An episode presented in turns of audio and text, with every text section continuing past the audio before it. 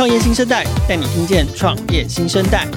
无论是新发掘的创业之星、新创意见领袖的热门话题、投资风向、国际趋势以及创业生态圈的最新动态，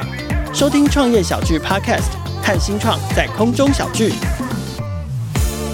因为少子化，也因为台湾迈入老年社会，透过科技来支持长照产业，也是当前的创业趋势，还有重要的题目之一。今天的创业新生代，我们邀请到永福科技的创办人 Tony 来到节目里，聊聊他的创业公司还有产品，当然也要请他分享他的创业经验。Hello，Tony。Hello，大家好，我是永福科技的 Tony 吴家东。好，Tony 非常年轻，他今天背着包包，戴着口罩进来录音室的时候，我一下子还以为他很像是一个大学生，然后事实上是一个今年未满三十岁还在二字头的年轻创业家。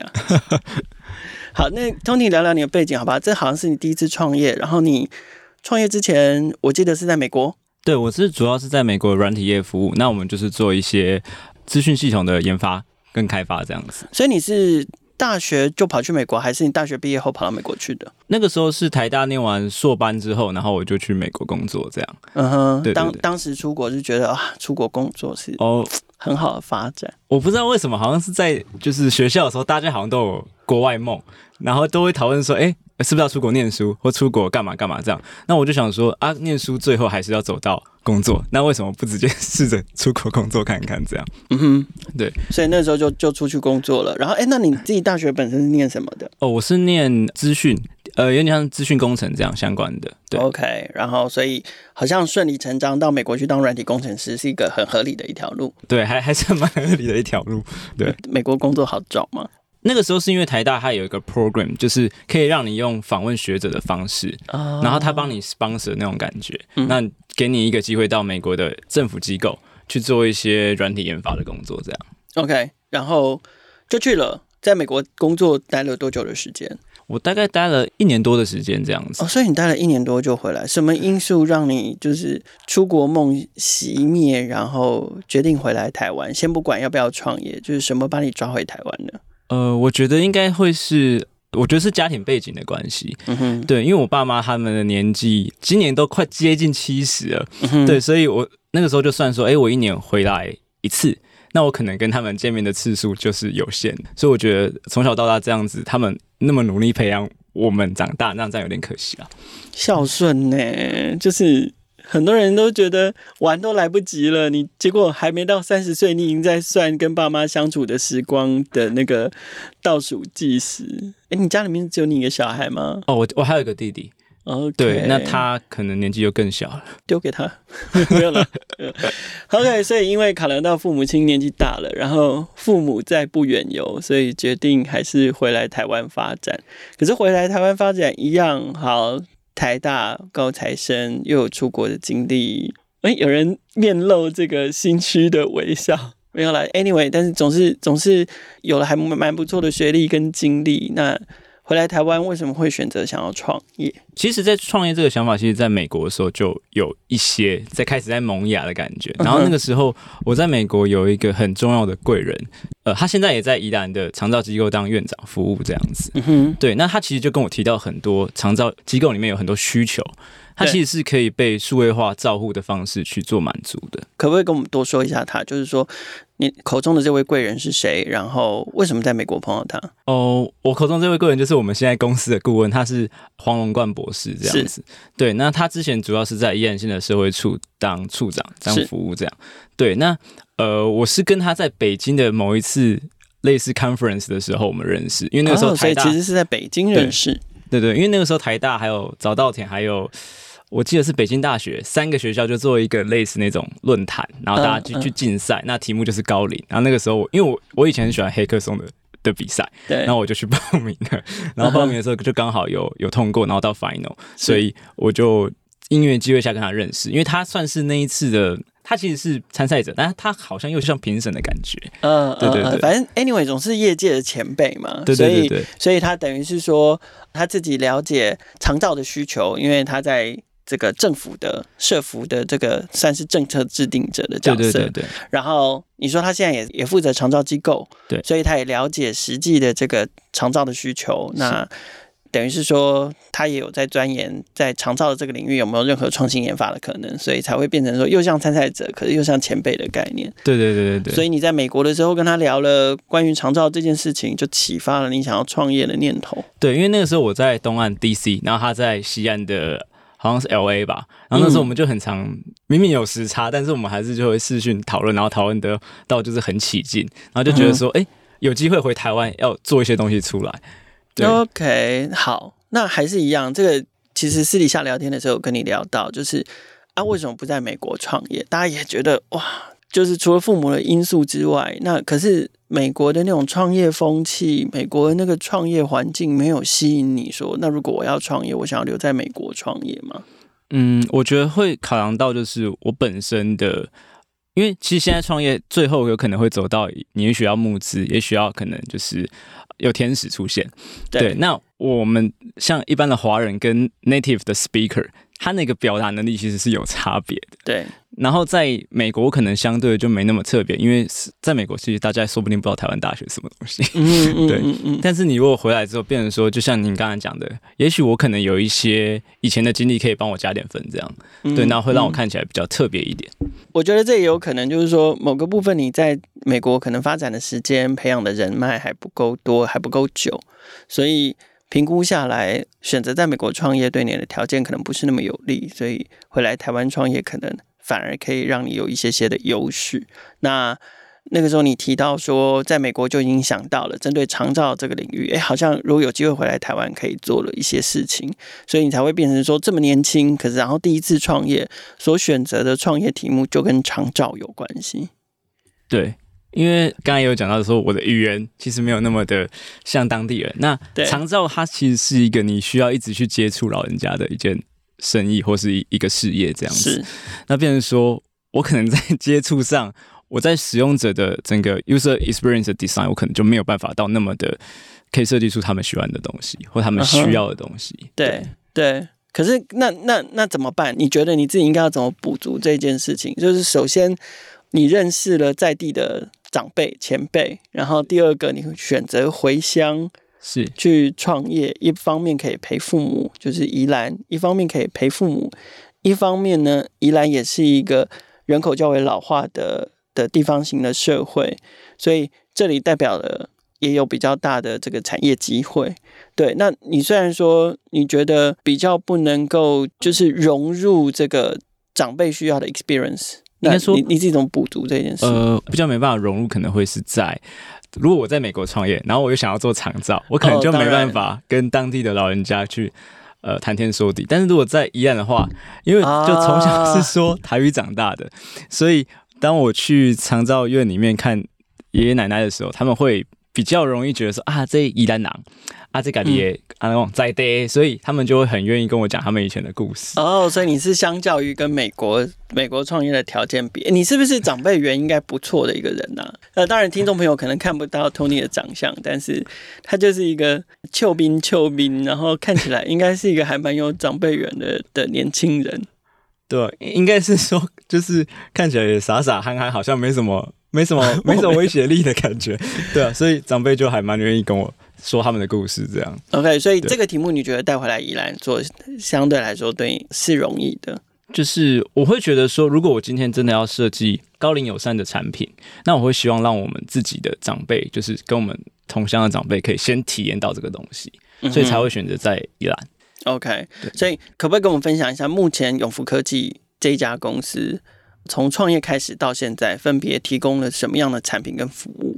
？OK，我们一开始其实是在帮一些医疗院所做一些远距照护平台，嗯哼，对啊，那个时候刚好 AI 就是很夯，所以很多医疗院所他们想要把 AI 的概念导入他们的远距平台里面，嗯哼，对，那那个时候我们一开始就是做当地的医院，还有包含就是之前有做呃中南部的像秀传医院这些的。比较创新一点的远距照护平台这样子，嗯，可是那个时候都是帮别人做，就是他们的需求，你你们协助开发，所以你们只是一个这个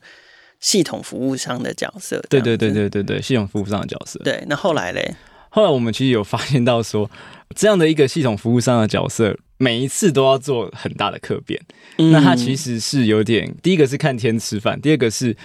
我们不确定说。每一次的客变，我们可以累积些什么东西出来？对，对，所以我们后来就是稍微转个概念，就是说，那既然我们可以做医院的，那长照院所我们是不是有机会？嗯哼，就是变成说我们去做一个可能 SaaS 的一个服务，对，SaaS 的服务，对，然后让这个服务可以模组化，然后规模化，嗯、我们自己公司在营运上也不会这么辛苦。OK，所以因为你现在其实创业到现在大概是两年的时间。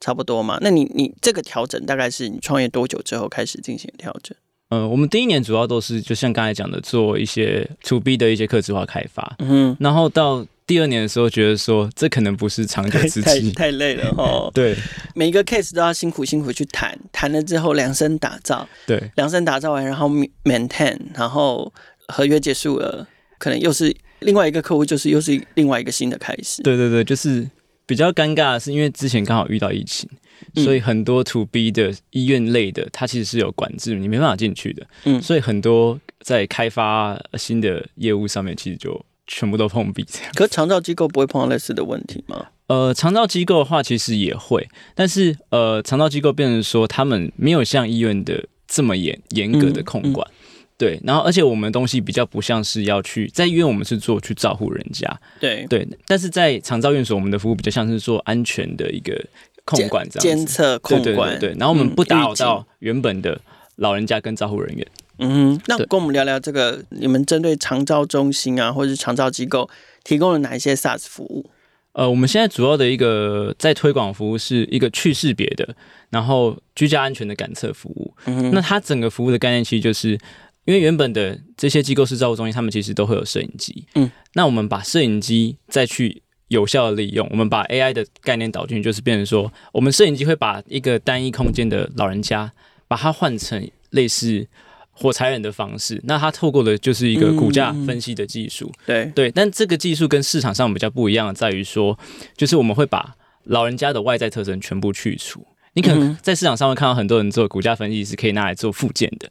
或是拿来做电玩的，对对，那但是我们就是把这个概念再去延伸，变成说，好，那我再用一些影像处理的技术，把老人家的脸、还有身体、还有任何可以识别的部位，把它去除掉。把身体特征去除这件事情，在你们要发展的应用上面有什么必要性或者是重要性吗？为什么会特别强调这一点？因为其实在，在呃长照机构，它还蛮。一直以来，这些影像的 AI 产品，它其实都会有安全性跟隐私权的一个议题。是，如果你今天很做到很好的照顾，那你可能会侵犯到他的一些隐私权。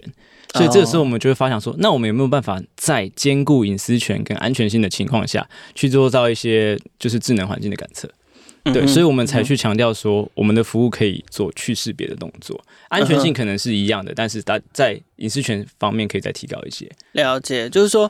希望让这个监测就是可以确让大家放心，就是我只监测你的安全，可是我不监测或者是记录你的其他的事情或者是你的身份。也就是说，今天我们可能可能在没有意外发生的情况之下，在这个走廊上面可能有好几位长辈在走动，那只要是没有安全意外的发生，我就不会特别去记录说，哦，是哪一位、哪几位长辈在那边走动，或者是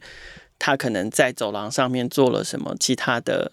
对，就是动作或行为。呃，他原本的摄影机的行为是一样的，但是比较特别是在于说，在房间内晚上的时候，嗯嗯，因为通常我们、哦、所以所以到房间内都有，对对，到房间内都有，然后变成说夜间其实老人家其实最最常会发生的就是跌倒。是，那这个跌倒在百分之大概六十到七十会引发后续的失能。对，那失能其实对我们的社会的影响，它就会相对大蛮多的，因为它是一个照顾负担嘛。是，对，所以变成说，我们怎么样去做到说，就是，哎，我今天一样有摄影机，但是老人家在睡觉的时候，他就算没有穿衣服，讲的比较夸张一点，我们都不会知道，我们只会看到他的骨架，那我们可以很清楚的知道说，他跌倒，那马上去做一个及时的警示。嗯哼，我不知道听众朋友能不能感受到这种很细微的差异。不过我我自己听到目前就知道说，为什么 Tony 他要特别强调这种，我们会去掉这个关于被监测者的这个外在识别或者是身体特征。那是因为有时候要特别顾及一下这些，虽然老人家被照顾，可是还是要特别顾及一下他们的心情，不要让他们觉得说他们的全部都是在被监控着。对对，他们的一切生活的一切行为举止、做的大小事情都是被记录着，反而是要让他们，就是说，Tony 他们这样的设计，其实是为了要让他们放心说，说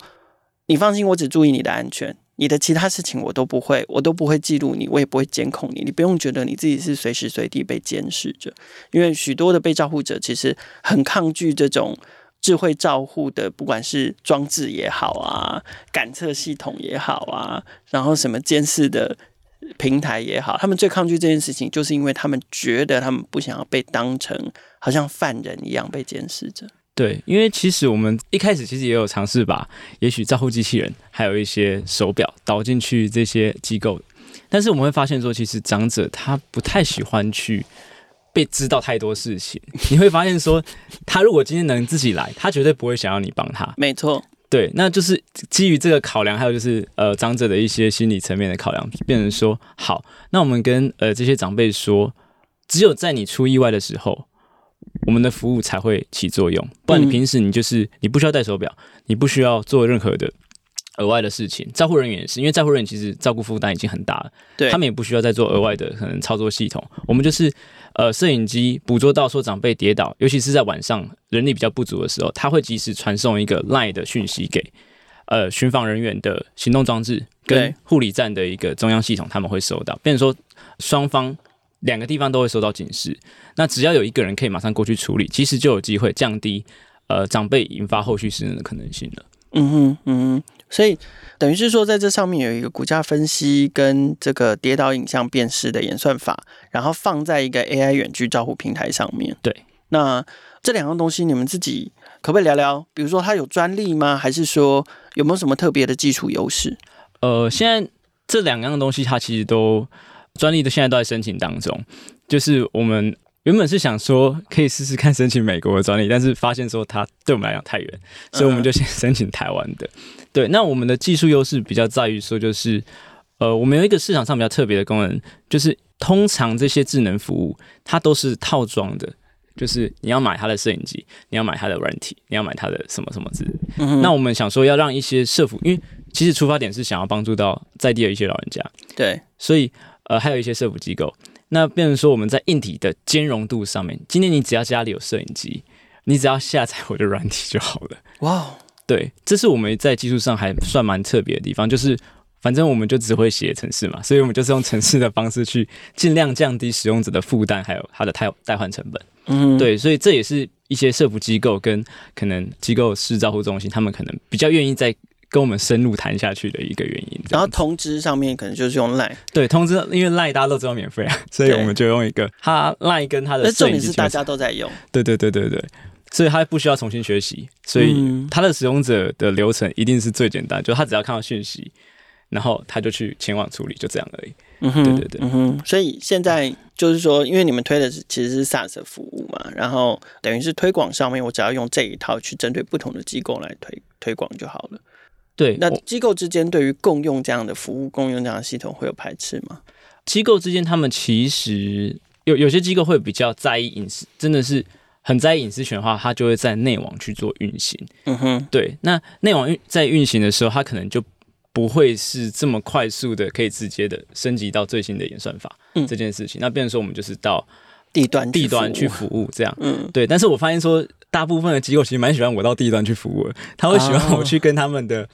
可能。呃、你看嘛，我就说你很有长辈缘呢，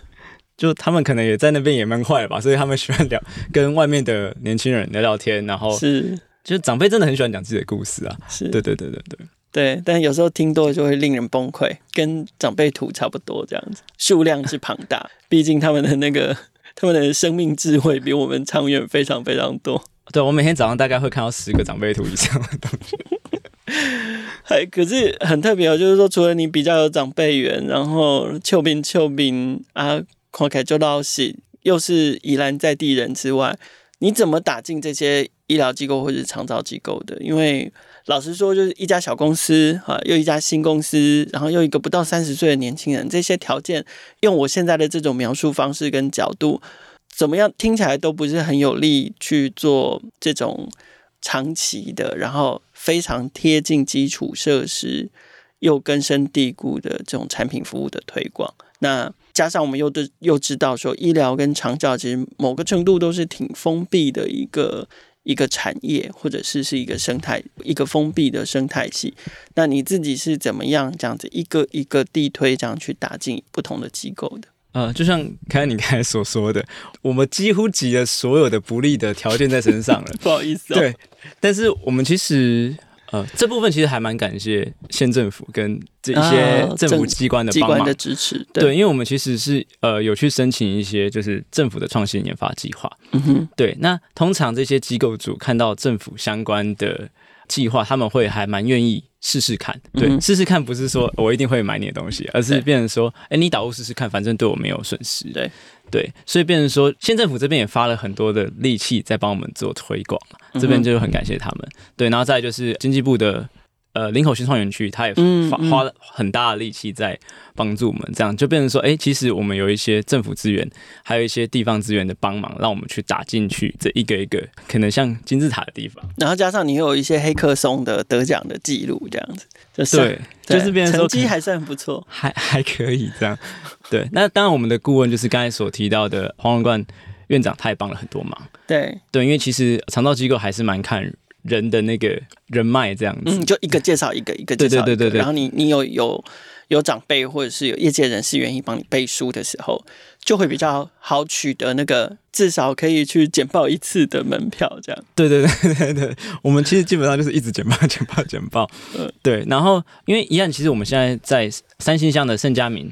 老人长期照顾中心，其实有一个示范的点。对，那变成说一些可能外宾参访的时候，他们就会看到我们的东西。嗯、对，那就变成说我们有一个 demo site 的方式去，也是间接的去推广我们服务这样子。观光工厂的概念，对不起，这样讲实在很不对。我问你哦，你十次简报你自己到目前为止啊，就是像这样子业务推广，十次简报大概转换率多少？会成会成交多少？呃，我在第一年的时候是十次简报，大概。转换率零吧，对对，就是零趴的转换率，对，所以太低了，所以可能要讲一百家会成交多少？对对对，可能一百大概一百家一家这样。呃，但近期比较有改善，可能一百家会成功个可能三到五家这样就已经是还不错的一个，有百分之五。对对对对对。但是我觉得他其实是有慢慢在成长的，嗯，因为随着就是就像呃，看你刚才提到，就是东西累积的越来越多的时候，人家会开始发现说，哎，你是真心好像想要做一些事情的。因为一开始他们看到我就会觉得说，啊，这么年轻的小孩好像靠不靠谱都不知道这种感觉。对啊，那你你现在主打都是宜兰吗？呃，我们现在主打都是在宜兰地区没有错，但是我们最近有在新北，因为我们进驻林口新创园区的关系，嗯哼，我们有开始在跟新北的一些类似活动中心或是社区中心，还有老人的机构去做一个合作的洽询，这样子，嗯哼，哇，所以其实真的对对现有你们公司这样的规模来说，真的光去打这个一个地区一个地区能够拿下。固定几个据点，其实对你们来讲，应该就已经是还蛮不错的市场成绩了，对不对？因为毕竟真的不只是长照机构嘛，像你讲的活动中心也是一个嘛。那活动中心你就光想哇，新北市有多少个区，每一个区里面有多少个里，然后每一个里通常都会有至少一个里活动中心，或者是再特别开给老人的这个聚会的老人活动中心。如果每一个都可以用到你们的服务的话，其实应该就是就已经是很大的一个市场机会，对不对？对，因为其实长照它可以分成 A、B、C 据点。对。那大多数的 B 据点，就像我们现在服务的这些机构，都是算是养护型，就是你会住一整个晚上的。嗯。但是其实有很多，就像凯凯你刚才提到，就是所谓的 C 据点，巷弄长照站，就是他们可能是我们投票会去的地方。嗯。对，那他那边可能就会有老人的一些活动。对。那如果我们可以连这些东西，其实都把它。就是纳入进来的话，其实它它是一个还不错的市场机会。你们怎么收费啊？呃，我们目前的话，在机构的话，我们其实是 to B 收专案费用。嗯哼，对。但是接下来有好几个其实是呃，像是订阅制，我以可能他们的养护床有几床之类的这种床位的方式，就变成说人头去算，说哎、欸，一个老人家我们可以也许 charge 多少费用这样子。哦，用床来算。可是如果是 C G 点呢，怎么算？呃，C 据点的话，就是看他，因为他们像长沙站，他们其实会有一个周围的人口的的一个统计，嗯、那变成说，我可能就是大家抓个他，也许来的会有可能八成的老人家，嗯，那我们用这样的方式去计算订阅制的费用。对哦哦，算一笔钱就好。对对对对，抓一个概数。但是大概的话，其实现在大部分所有的服务我都是前三个月我都绝对不会就是免费试用这样子，因为我们当初在计划的时候，其实有去跟政府说，因为我们是真的想要去帮助社福机构，所以免费导入，对，嗯、这是我们的 KPI 其中一个。OK，对对对。你们团队现在多少人啊？我们现在团队总共有五个人，五个人，然后前三个月都要免费导入，在这样的情况之下，钱够用吗？呃，钱从哪里来？因为我是独资，所以我基本上已经把我在美国还有以前赚的所有的积蓄都都投进来了，投进了这一次有意义的活动里面，这样没有动到祖产吧？就是跟爸爸妈妈说我要回来陪你，结果交换条件就是你房子要借我抵押，这样。没有没有没有没有，就是单纯就是用我自己到目前为止所赚的钱这样。OK，对对对。但是这今年其实有一些朋友就看到我们，哎，好像真的认真想做一些事，他们其实有投资进来，而且他自己也进来做开发。对，这这点是让我非常非常感动的地方。那所以公司开始有 income 了吗？公司。上半年比较，因为上半年的疫情突然爆发，所以上半年基本上是还没有 income。哇，好辛苦哦。对，但是变成说我们就是靠可能第一年刚才提到 to B 的开发所累积下来的东西，让我们可以撑过这一年。OK OK，啊，这都原来都没有在访纲里面，所以那个 Tony 明显的有一种就是，呃，就是有一种被打中、被 BB 弹打中胸口的感觉。你原本设定创业啊，其实是。回乡创业嘛，那但当然就是说，为了这个跟拓展更大的商业机会，其实刚刚有提到有进驻林口新创园。那你自己你自己比较，就是说在宜兰创业跟在这个台北做商开有什么明显的差异？呃，我觉得在宜兰创业，它其实它的步调是相对的慢，嗯、然后它比较在意的东西是你的那个接接不接地气这件事情，在服务推广上面，嗯嗯，对，那变成说在宜兰可能就会会会比较怎么讲，勤去跑这些机构，对对，这是我们推广服务的一种方式。那在台北创业的话，就台北可能就是大部分的人会看到你，先 Google 你一下，然后再去你的粉丝团看一下，然后再去，就是他们会在你去之前可能已经很了解你了，对，然后他就会很直接的切到主题说，我们怎么样可以做到一个平衡，这样，对，对，技技术怎样啊，平台现在长怎样啊？怎么收钱？会很直接 cut to the point，对对对对，这这是还蛮大的差别。台我们台北人就是冷漠又现实啊，不会，我觉得完全不会，对，因为其实大部分。呃，如果很坦白的说，台北的市场跟呃中南部场其实比宜兰大非常非常多。是对，那宜兰我们觉得还蛮像口碑场的，就是啊，我想要先把这个地方做好，嗯、那其他的地方我们就也是努力去推这样。是对对对。那可是创业两年了，到目前为止，你觉得你现在最缺乏的是哪一些创业资源？还有就是说，就像我刚刚前面问到的嘛，啊，钱够用吗？你怎么去维持你这个创业的续航力？呃，如果是在续航力的部分，我就会觉得说，创业比我想象中需要更多更多的热情。嗯哼，就是除了被账单追着跑这件事情之外，对，还有就是，呃，你要真的喜欢你自己在做的东西，是对，就变成说我每天早上起床睁开眼睛，我就是要把我的东西做好，对，然后我就是要还要回十个长辈图，对对对，因为大部分机构组也都是可能也许五六十岁的，对，但是其实跟他们。讨论聊天过程，你会发现说，以前人的一些故事其实很多可以接近、可以参考。这样，虽然说他们可能都不是真的呃有去创业啊什么之类，但他们可以很很清楚的告诉你产业的需求在哪里。对，那是我们其实在外面一直这样绕个可能都找不到的东西。对，那你的热情怎么来？我的热情嘛，我觉得这可能是个性的关系，因为我、嗯、呃好像从小到大就很很喜欢一件事情，就是被大家不看好，然后。可能做到什么事情的感觉，那 就是听起来有点反骨，就是因为我觉得我们开这个公司的时候，其实呃好的机构组一定有，那可能有一些比较悲观的机构组可能觉得说啊你来干嘛这样，那我、嗯、我觉得这就是我们热 情的来源。好啦，我要弃用跨麦啦，结果用了三个月之后就离不开你了，就喜欢这种感觉。这样听起来是不是有点 M 的感觉？是 是啊，事实上是。对，就是我还蛮我们的热情可能就来自于就是别人的。刚开始不看好这样子，那我们小时候你是有发生什么事吗？有什么故事可以分享吗？为什么会你自己说你从年轻从小时候就喜欢这样去证明自己？因为小时候很多事情长辈会跟你说啊，你就这样做就对了。那我就会，我也不知道为什么，我就会想说，那为什么那样不行？嗯、然后我就会想办法去证明说那样也行。嗯、就可能像是这种小时候可能没有学好的感觉。所以现在对你来说，创业的热情就是一刚开始，也许客户并不是对你们那么肯定，或者是那么认同，但是你们直接用产品或服务的品质，或者是呃用你们的技术实力去证明了你们做做出来的东西真的是能用的，真的是好用的。对，我觉得大部分的热情可能会来自于这里，对，然后可能也会来自于就是，因为其实我们的伙伴们他们都好像也有一个梦，就是我们想要跟大家看起来，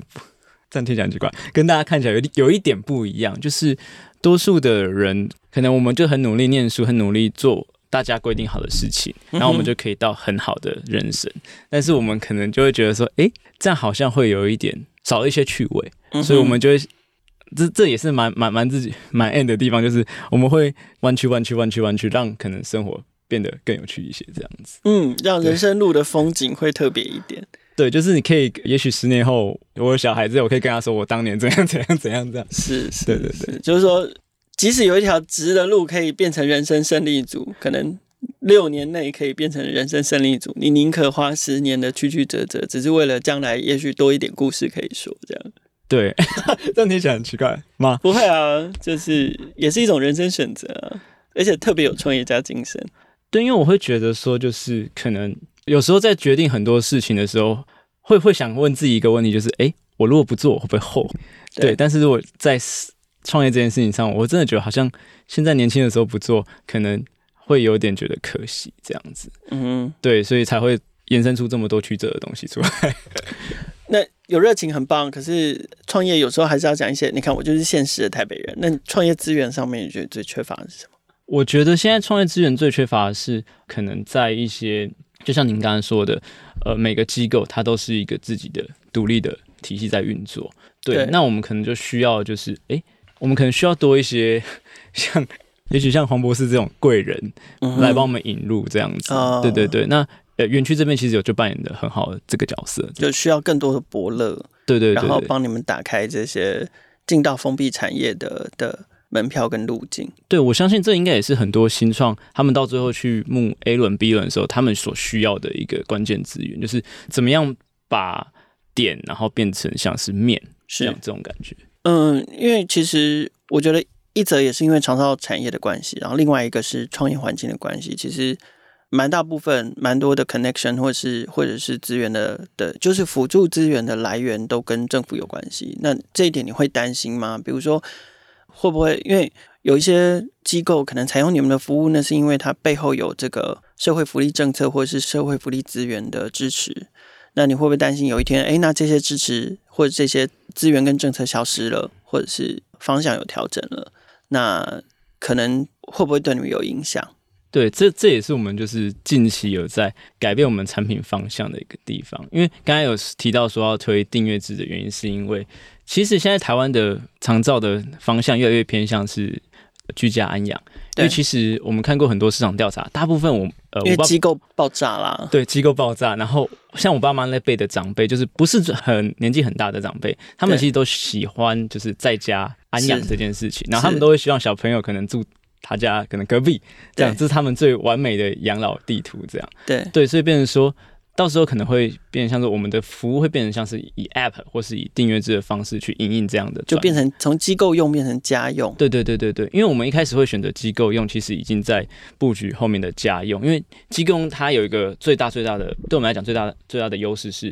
因为我们是 AI 的模型，它需要做很多的类似。资料进来的训练，对对，因为大部分的跌倒，像现在国际上做很比较少，是真的完全针对老人家，它比较像是说，哎，正常人的跌倒，那我可能让 AI 去学一个模型。但是我们在机构里面其实发现很多老人家跌倒是从轮椅上面滑下去这种，那其实它不会有一个很快速或大量的骨架点位移。嗯，对，那这其实就是我们。的服务放在机构式照护中心，他我们觉得学到最大的东西。对，因为他很有可能就是在没有人留意到的情况之下，可能从轮椅上滑掉，然后卡到一半，对，可能卡在那边半个小时都没人注意到。对对对，因为其实还蛮多长辈跌倒是因为这样。对对啊，所以就像您刚才讲，就是政策在变的时候，那我们的产品其实也会跟着改变这样子。可是，在家庭里面的 scenario 会跟在机构里面又完全不一样哎、欸，包含包含收到通知的人是谁也不一样，嗯、然后再来那个反应时间可能也不同，因为通常在机构里面有意外发生，一旦你侦测到 on-site 是有照护人员可以马上。啊，比如说啊，厕所有老人家跌倒，我就赶快冲过去，这样。可在家里没必那，就是家里的长辈跌倒了，你收到那个 alert 的时候，那个通知的接收人他可能宜兰的长辈跌倒了，嗯、通知接收人可能人在台北，对，所以他他的情境可能完全是不同，他需要触发的反应也不一样。对，他的情境会变成说，我们原本的机构方会是转换为像刚才所提到的，像弄厂商站这种社区管理中心，像。一些大都市，他们其实基本上都会有管委会，那管委会就一定会有 管理员，所以我们原本给机构方的即时警示就会变成说是改成给管委会，或是给社区活动中心的这些李干事们的讯息，或者是友好的邻居。对，可能友好邻居我不知道他他要怎么设定。嗯、对，那呃原本给那个可能护理人员的，我就会是给那个呃像他的子女。嗯，对，那变成说子女他们基本上收到，他其实可以。他们也可以去通知周围他真的认识熟识人去做帮忙这件事情，这样子。OK，对，反正就是把原本的两个通报转换成不同的对象。嗯，对对对。我觉得创业两年虽然时间还不是很长，可是这样一步一步走，你们也真的是一边走，然后一边观察这个环境跟需求的脉动，然后也一直在调整自己的步伐。所以创业到现在，你觉得你？对你或是对团队来说，最重要的学习是什么？呃，我觉得我们到目前为止最深切的学习，可能会是在于说，服务的效能跟我们投入的成本，还有它在使用者心目中被定义的价值这三个东西的权衡。就我们以前可能因为我们是工程师出身，我们可能会觉得说，那我就是把服务用到最好，对，那他可能会用最好的机器、最好的什么都下去，对，但是。我们后来其实第一次去接触使用者的时候，你会发现说，你可能要微调，你可能要尽量的 cost down，让你的东西更容易被大家接受，所以这才会衍生说，哦，我们可以兼容各个摄影机厂牌这样，这是第一个。那再来就是我们服务推过去之后，他可能会觉得说，诶，这个东西不错，那这个东西我还好像蛮喜欢，我试用看看。但是到他最后，他会可能会给你一个价值是说，你有没有到？假设你的东西很好，但是。你的价钱太高，或是你的服务可能没有到他心中的价值的话，这这样就有点可惜。因为我看非常非常多新创公司，其实做服务都非常非常棒，对。但是到时候就是变成说出场要怎么样出的漂亮这件事情，我觉得是我们还蛮大的，现在也还在努力的方向，跟我们学习到的一些东西。今天非常感谢 Tony 永福科技的创办人来到创业新生代节目现场，跟我们分享他对于创业的热情，还有他一路以来。走到目前为止，这路感觉听起来还很长哦，但是他已经边走边做边学的一些经验跟心得的分享。创业新生代节目在各大平台都能听见，欢迎订阅、分享、给五星或者是留言评价，也欢迎新创生态系的伙伴来信自荐接受我们的采访。新创的能量代表这个世界创新的力量，邀请大家每周三锁定收听，和创业小聚一起关注创业新生代。